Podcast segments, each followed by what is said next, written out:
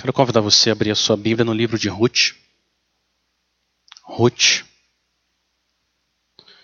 capítulo 2. Hoje nós vamos olhar para o capítulo 2 de Ruth. Se você está usando uma das Bíblias em frente a você, Ruth 2 está na página 203. 203.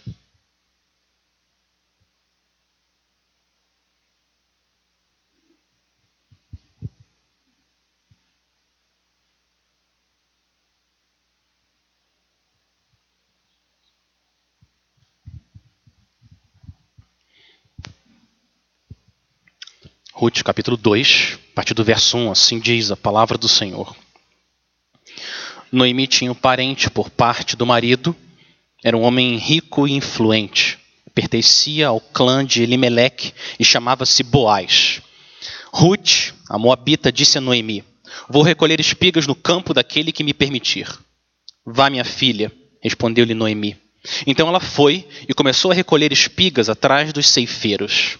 Casualmente, entrou justo na parte da plantação que pertencia a Boaz, que era do clã de Elimelec. Naquele exato momento, Boaz chegou de Belém e saudou os ceifeiros. O Senhor esteja com vocês. Eles responderam: O Senhor te abençoe. Boaz perguntou ao capataz dos ceifeiros: A quem pertence aquela moça? O capataz respondeu: É uma moabita que voltou de Moabe com Noemi ela me pediu que a deixasse recolher e juntar espigas entre os feixes, após os ceifeiros. Ela chegou cedo e está em pé até agora. Só sentou-se um pouco no abrigo. Disse então Boaz a Ruth: Ouça bem, minha filha. Não vá colher noutra lavoura, nem se afaste daqui. Fique com minhas servas. Preste atenção aonde os homens estão ceifando e vá atrás das moças que vão colher. Darei ordem aos rapazes para que não toquem em você. Quando tiver sede, beba da água dos potes que os rapazes encheram. Ela inclinou-se prostrada, rosto em terra, exclamou: Por que achei favor aos seus olhos, ao ponto de o Senhor se importar comigo, uma estrangeira? Boaz respondeu: Contaram-me tudo o que você tem feito por sua sogra, depois que você perdeu seu marido, como deixou seu pai, sua mãe, sua terra natal para viver com um povo que você não conhecia bem. O Senhor lhe retribua o que você tem feito, que seja ricamente recompensada pelo Senhor, o Deus de Israel, sob cujas asas você veio buscar refúgio. E disse ela: Continue eu a ser bem acolhida, meu Senhor o Senhor me deu ânimo, encorajou sua serva, e eu sequer sou uma de suas servas. Na hora da refeição, Boaz lhe disse: Venha cá, pegue um pedaço de pão e molhe-o no vinagre. Quando ela se sentou junto aos ceifeiros, Boaz lhe ofereceu grãos tostados. Ela comeu até ficar satisfeita e ainda sobrou. Quando ela se levantou para recolher espigas, Boaz deu estas ordens aos seus servos: mesmo que ela recolha entre os feixes, não a repreendam. Ao contrário, quando estiverem colhendo, tirem para ela algumas espigas dos feixes e deixem-nas cair, para que elas recolha, e não a impeçam. E assim Ruth colheu na lavoura até o entardecer. Depois debulhou o que tinha juntado, quase uma arroba de cevada. Carregou-a para o povoado e sua sogra viu quanto Ruth havia recolhido quando ela lhe ofereceu o que havia sobrado da refeição. A sogra lhe perguntou: Onde você colheu hoje? Onde trabalhou? Bendito seja aquele que se importou com você. Então Ruth contou à sogra com quem tinha trabalhado. O nome do homem com quem trabalhei hoje é Boaz. E Noemi exclamou: Seja ele abençoado pelo Senhor, que não deixa de ser leal e bondoso com os vivos e com os mortos. E acrescentou: aquele homem é nosso parente, é um de nossos resgatadores.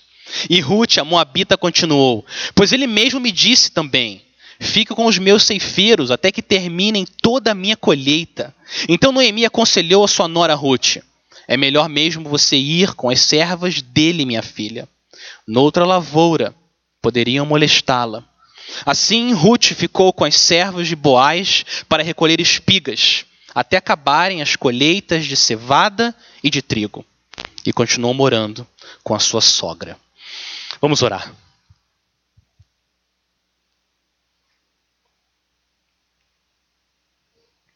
Pai, a gente chega até o Senhor, em nome de Jesus, o trono da graça, porque a gente precisa, essa noite, de graça.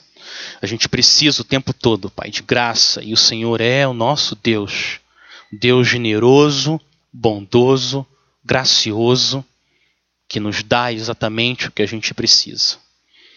A gente quer pedir, Pai, que o Senhor mostre hoje como a gente precisa de Cristo como a gente precisa do Senhor e do Teu Espírito na nossa vida o tempo todo e como que o Senhor nos dá. O Senhor é um Deus que provê as nossas necessidades. Nos abriga, Pai, debaixo das Tuas asas. Usa a Tua palavra com poder na vida do Teu povo. A gente pede isso no nome do nosso Senhor, Salvador e Resgatador Jesus. Amém e amém. Semana passada, capítulo 1 de Ruth, nós vimos a provação que Noemi e Ruth passaram. Noemi perdeu o marido e ela perdeu os dois filhos dela. Um dos filhos de Noemi era justamente marido de Ruth.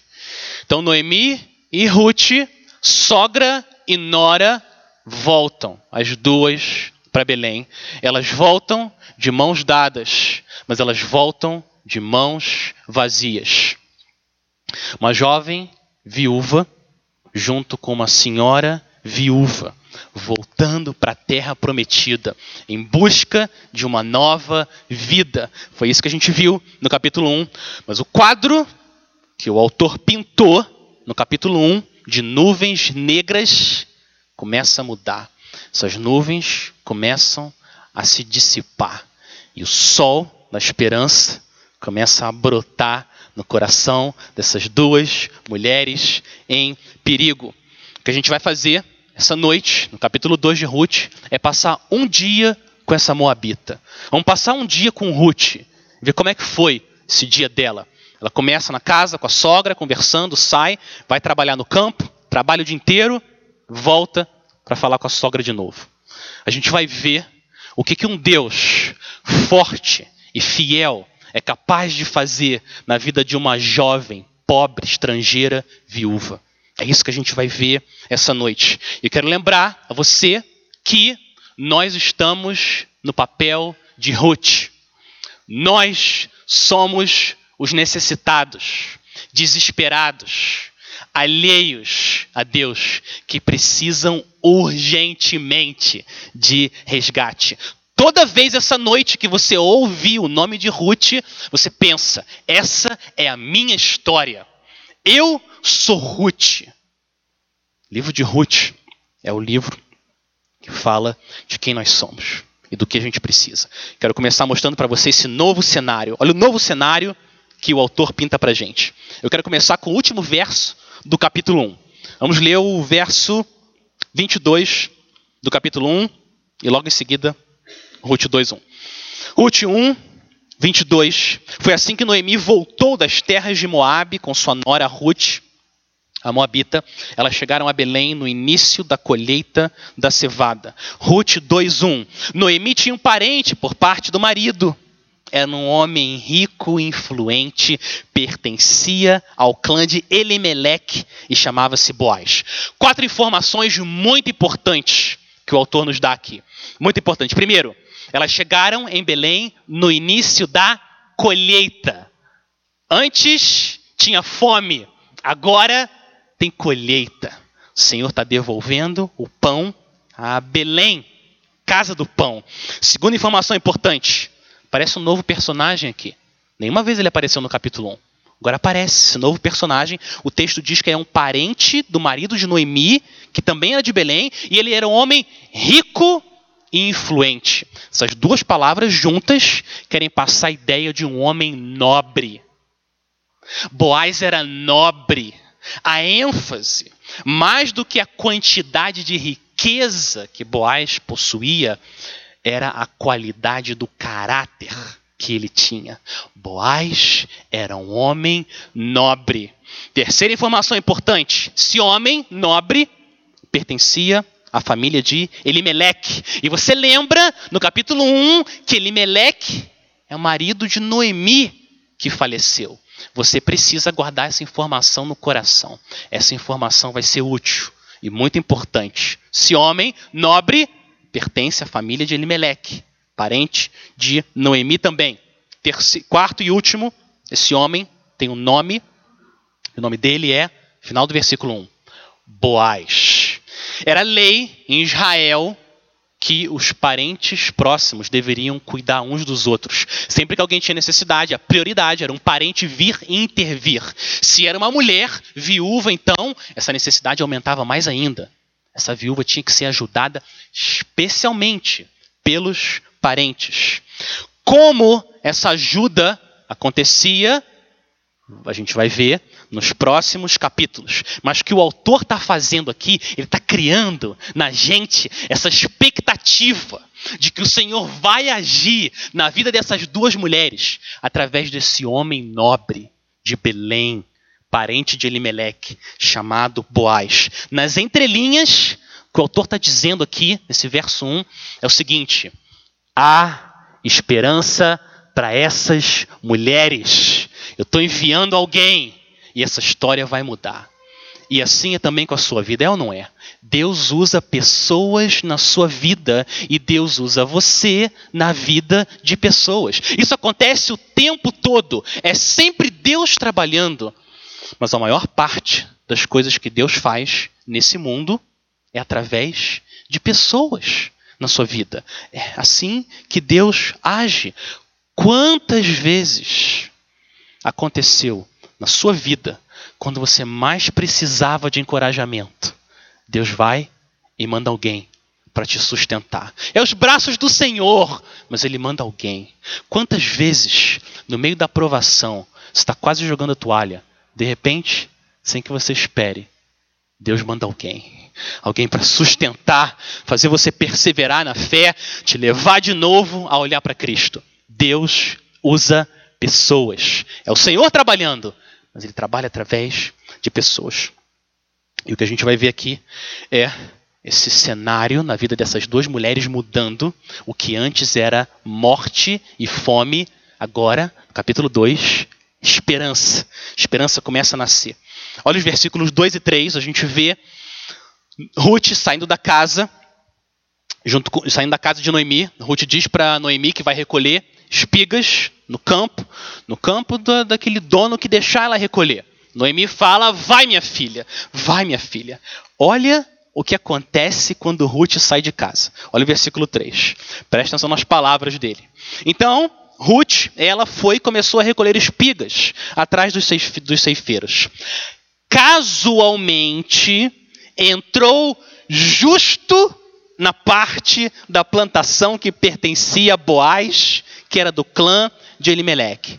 Certo, olha isso. Casualmente, essa mulher sai de casa, não conhece ninguém, não conhece nada, vai achar algum lugar que ela pode pegar comida.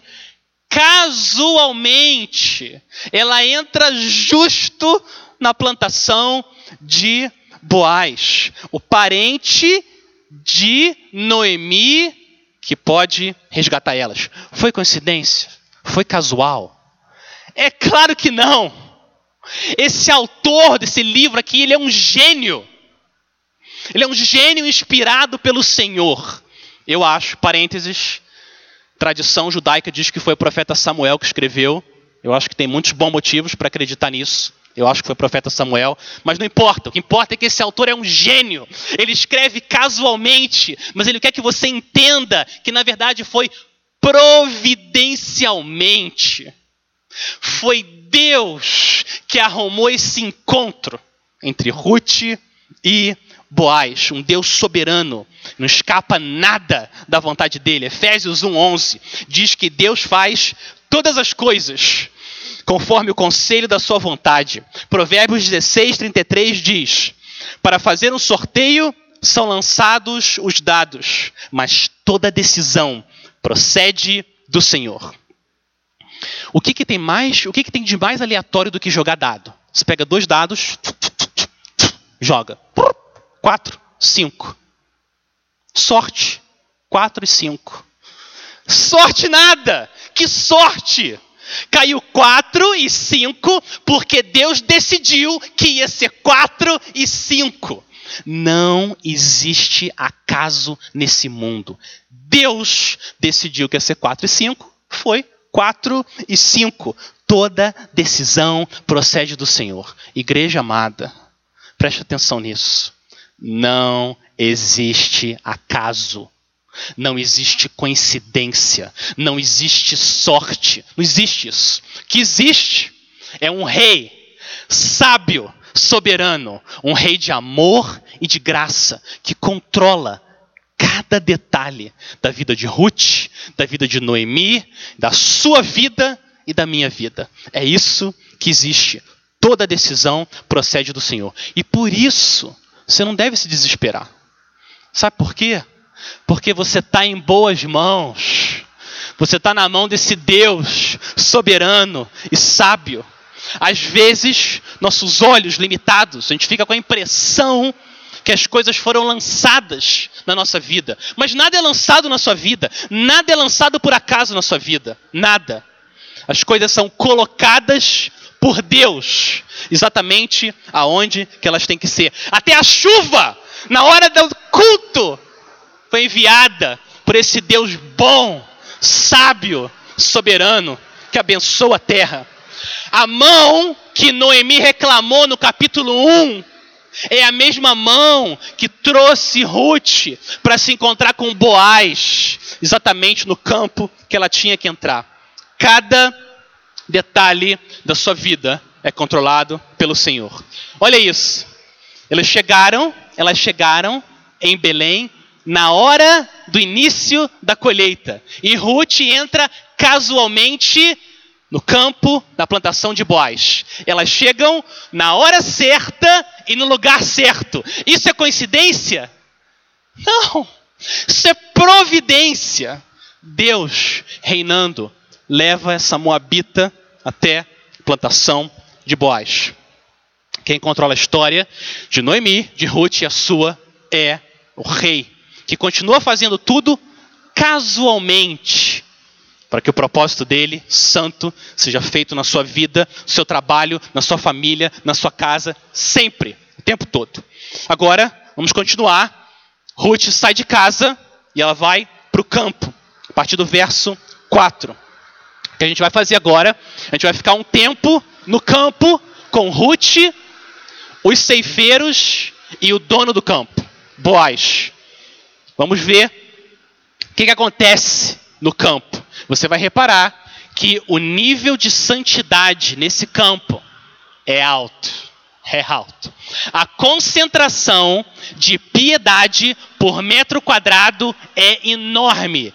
É muita santidade num lugar só. Olha o verso 4, primeira vez que Boaz abre a boca. Olha o que ele fala no verso 4.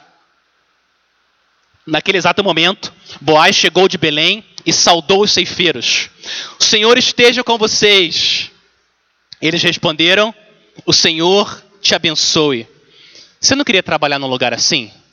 Seria bom trabalhar num lugar assim? Você chega, primeira coisa, chefe olha para você, ele te abençoa.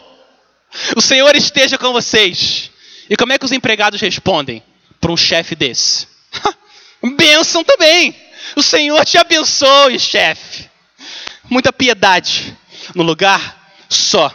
Boaz, Boaz é uma das pessoas mais piedosas em toda a Bíblia. Você não vai conseguir achar uma mancha, uma mancha só, no caráter desse homem. Nada. O que para mim causa um mistério. Mistério, eu fiquei pensando essa semana, eu não consegui entender. Por que, que não tem mais gente nesse mundo que se chama Boaz? Por quê? Nada contra José, João, nomes lindos. Eu não consigo entender. Por que, que não tem mais gente que se chama Boaz? Nome lindo, som bonito, o homem santo. Olha isso. Vou criar uma campanha. Eu estou começando com a minha casa. Já falei com a minha esposa essa semana. Vocês são prova. Vocês são testemunhas disso aqui hoje à noite. Se eu tiver outro filho homem, o nome dele vai ser Boaz. Esse homem. Esse homem é santo. Ele abre a boca, é graça, compaixão, generosidade, amor. Se é um, se é um exemplo de piedade, não está certo isso. Eu estava olhando o censo o último censo do Brasil, 20 milhões de homens em São Paulo. Só 110 se chamam Boaz. Isso não está certo. Vamos aumentar essa concentração de gente que se chama Boaz. Mas eu quero lembrar uma coisa para você. Deixa eu lembrar uma coisa importante. Boaz é mais do que um exemplo. Bem mais do que um exemplo. Falei para você no começo da história, começo da mensagem, que toda vez que você ouve Ruth, o que, que vem na sua cabeça? Eu. Essa é a minha história, certo? Toda vez que você ouvir o nome de Boaz, a sua mente tem que ir para Cristo. Boaz é uma sombra de Cristo.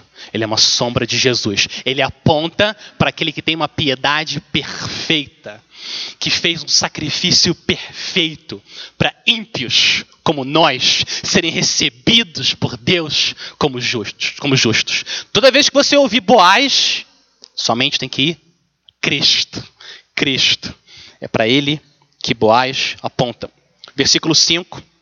Boaz pergunta para o chefe dos ceifeiros: De onde vem Ruth? Quem é a família dessa mulher? Olha o interesse sincero desse homem por essa estrangeira. De onde que ela vem?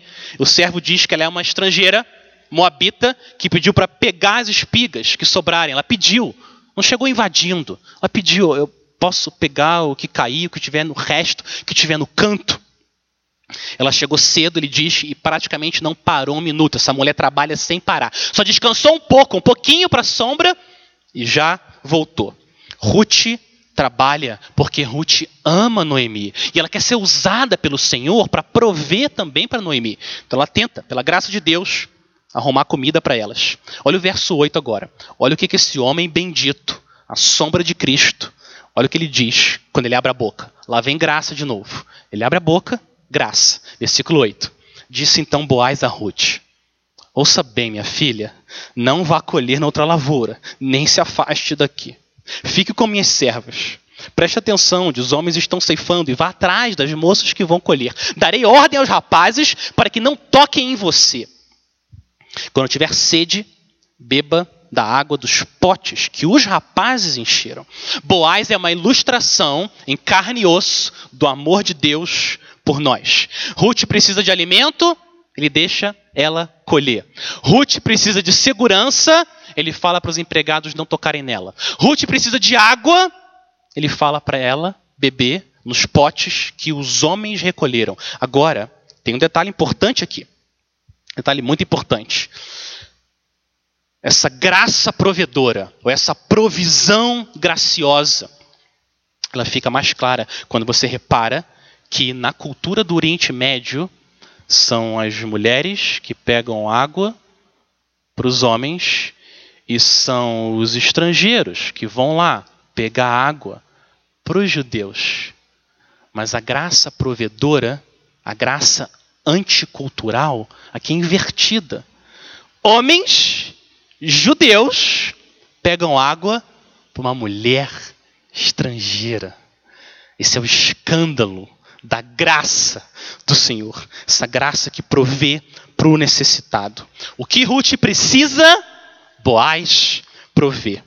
Assim é o nosso Deus com a gente. Agora, se Boaz é um exemplo de santidade, Ruth não fica atrás. Ruth não fica atrás. O Senhor, Deus de Israel, transformou o coração dessa moabita. Olha a beleza da humildade de Ruth no versículo 10. Boaz provê tudo que ela precisa. Como é que Ruth responde? Versículo 10. Ela inclinou-se e, prostrada, com o rosto em terra, exclamou: Por que achei favor aos seus olhos, a ponto de o Senhor se importar comigo, uma estrangeira?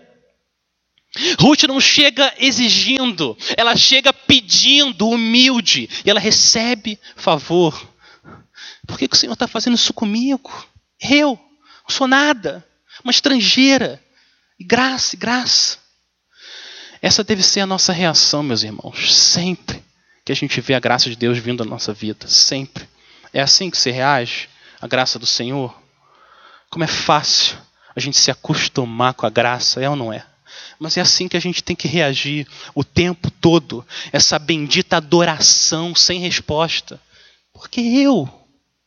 Porque eu?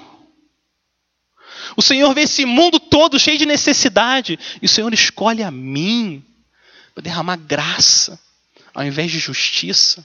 Me dá misericórdia ao invés de condenação. Por quê?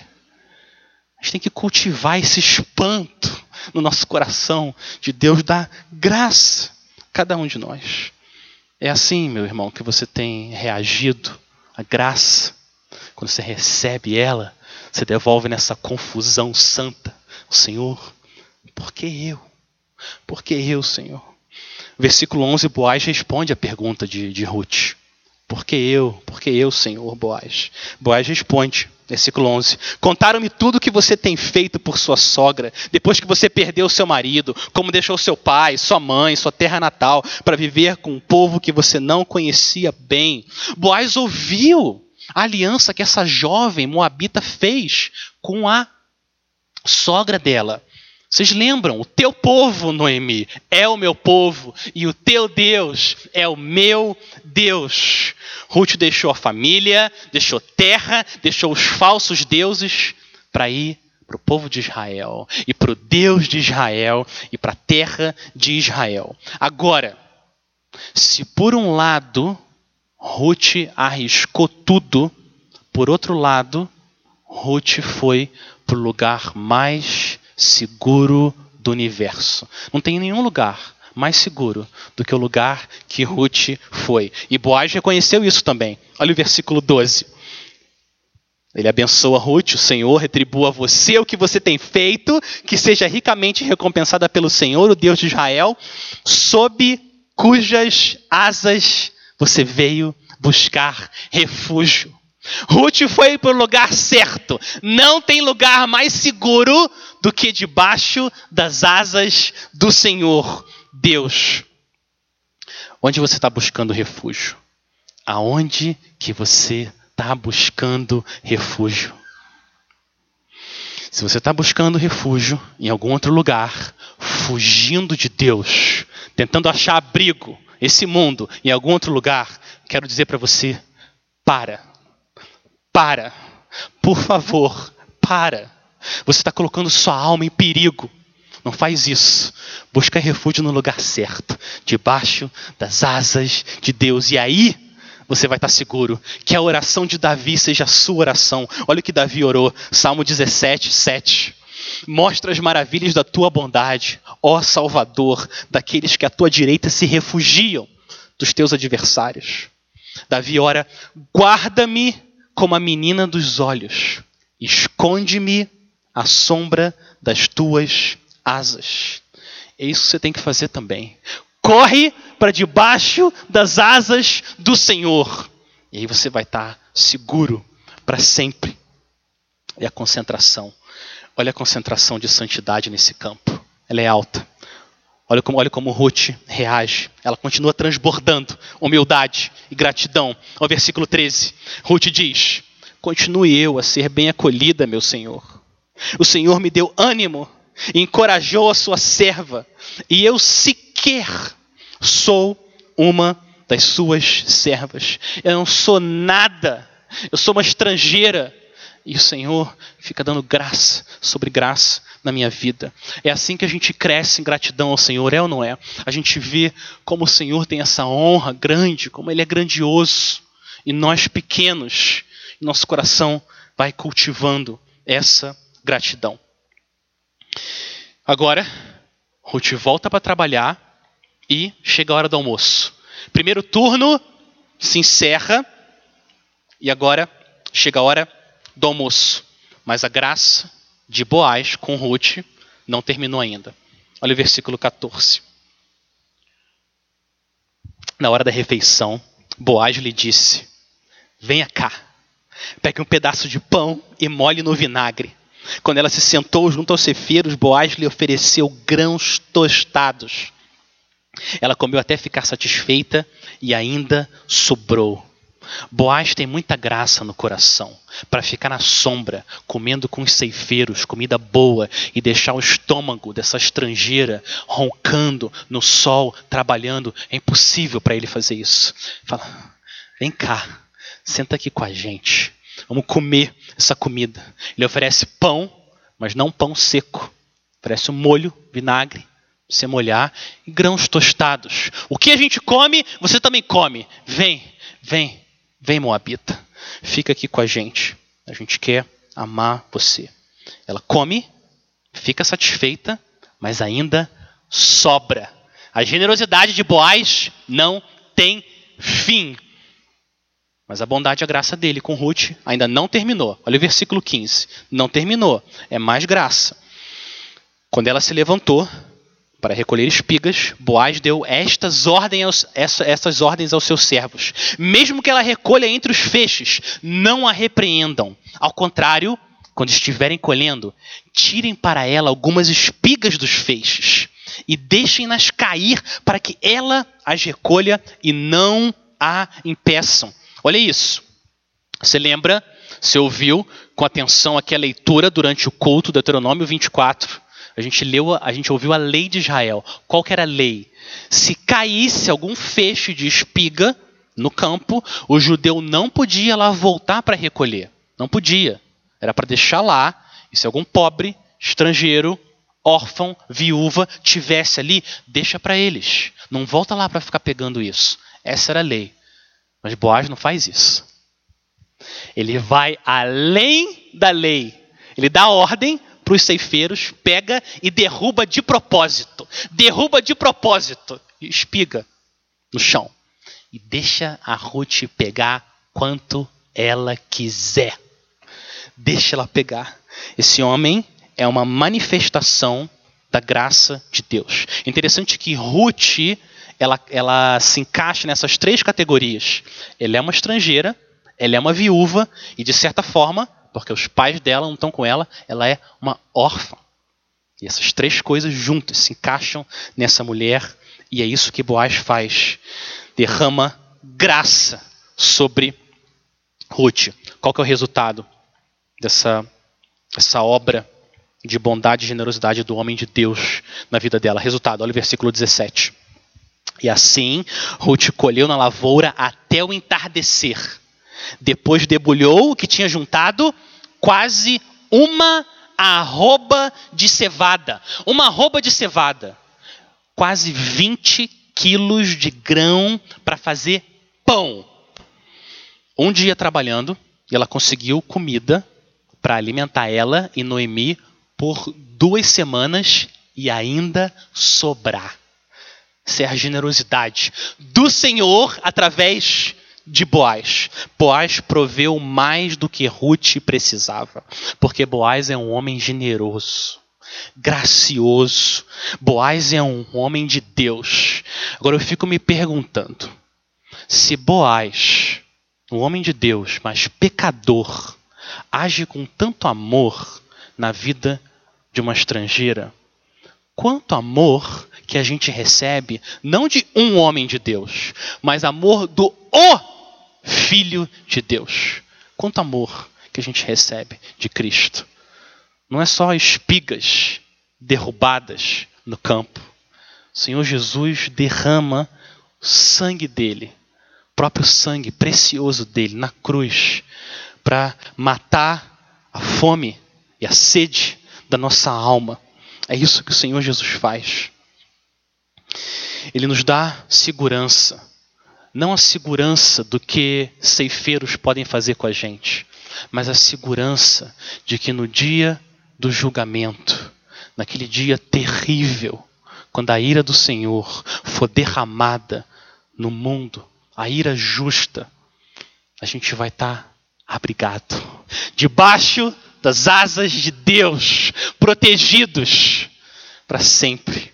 É isso que o Senhor Jesus faz com a gente. E agora, com o seu coração cheio de Cristo, o que, que ele manda você fazer? Agora você vai até os estrangeiros espirituais e você chama eles para irem para o campo onde a sede e a fome deles podem ser satisfeitas. O campo chamado Jesus, onde tem vida e vida em abundância. É isso que o Senhor chama a gente a fazer. E agora, depois de um dia cansativo, o capítulo termina com o término do dia de Ruth. Esse dia cansativo e abençoado. Ruth saiu de manhã da casa, junto com Noemi, trabalhou no campo, almoçou, voltou para trabalhar no campo e agora volta para casa para encontrar sua sogra. Vamos ver como é que foi esse encontro. Ruth chega cansada, suada, suja, provavelmente não estava cheirando bem, mas com um sorriso no rosto, gratidão no coração pelo que o Senhor fez na vida dela. Quando Noemi vê Ruth com aquela roupa de cevada, o resto do que sobrou do almoço, Ruth pergunta, desculpa, Noemi pergunta para Ruth, no versículo 19: Ruth, aonde você colheu hoje, aonde você trabalhou, bendito seja aquele que se importou com você. Agora sim, agora Noemi, agora o seu nome faz mais sentido. Você lembra? Noemi significa o que? Agradável. Ela pediu para mudar o nome dela para Mara, que significa amarga. Mas agora Deus está tirando essa amargura do coração dela e colocando no lugar uma agradável adoração ao Senhor pelo que ele tem feito. Ruth conta então para sua sogra amada que onde ela estava, o dono da plantação onde ela estava, é um homem que se chama Boaz. Quando Noemi ouve isso, ela não se aguenta. Olha o versículo 20. Noemi não aguenta e Noemi exclamou: Seja ele abençoado pelo Senhor, que não deixa de ser leal e bondoso com os vivos e com os mortos. E acrescentou: Aquele homem é nosso parente. É um de nossos resgatadores. Olha isso, o coração de Noemi agora mudou. Ela reconhece que isso veio da mão do Senhor. O Senhor não deixou de ser bondoso, leal, fiel. Que diferença da Noemi do capítulo 1 para essa Noemi agora do capítulo 2. E olha que ela reconheceu também que Boaz é o parente de Elimeleque, o marido dela, que tinha falecido. E se ele é um parente, de acordo com a lei de Israel, ele é também o quê? Um resgatador. Isso é muito importante. A gente vai ver o que, que significa ser um resgatador. Mas dentre as várias coisas, uma coisa que significa é que Boaz é um candidato a casar com Ruth. Agora, isso são cenas do próximo capítulo.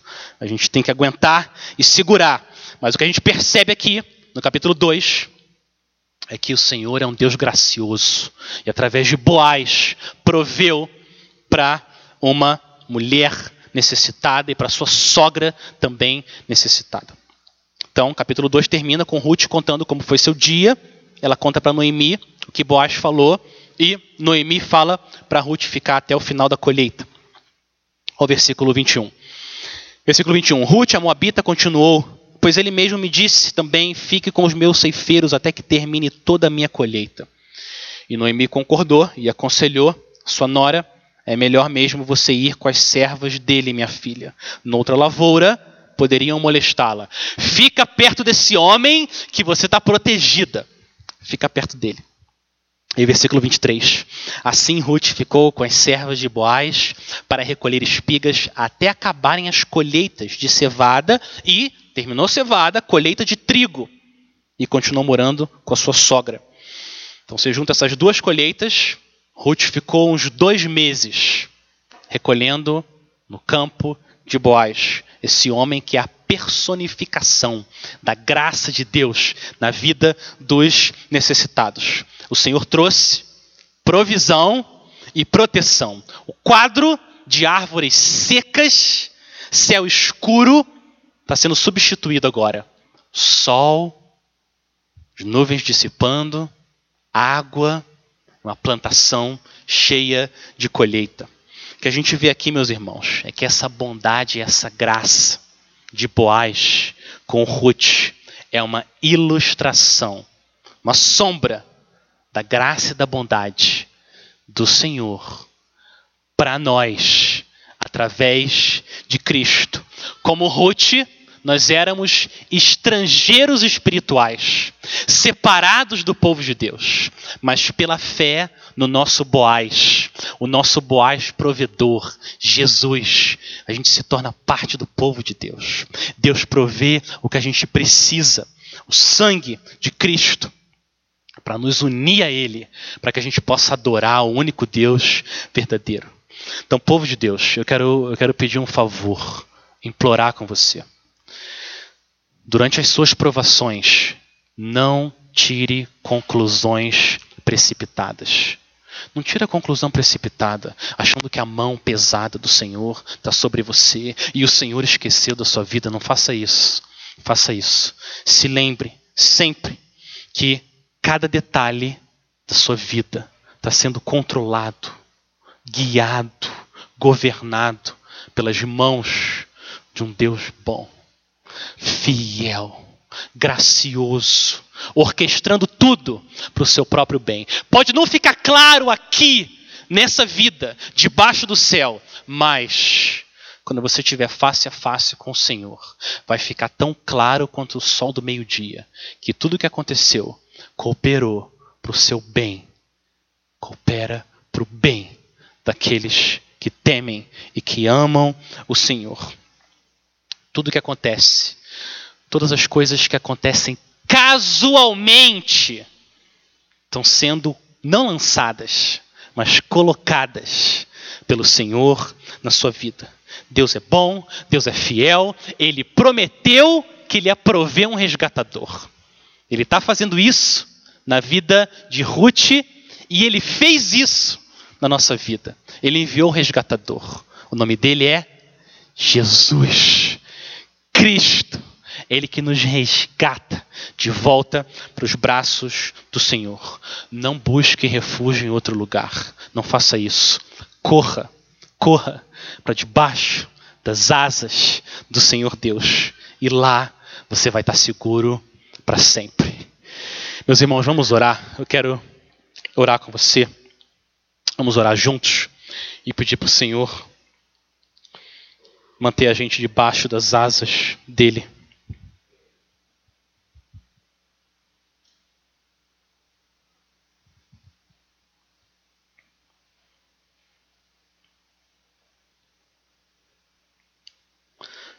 Pai, nós somos como Ruth.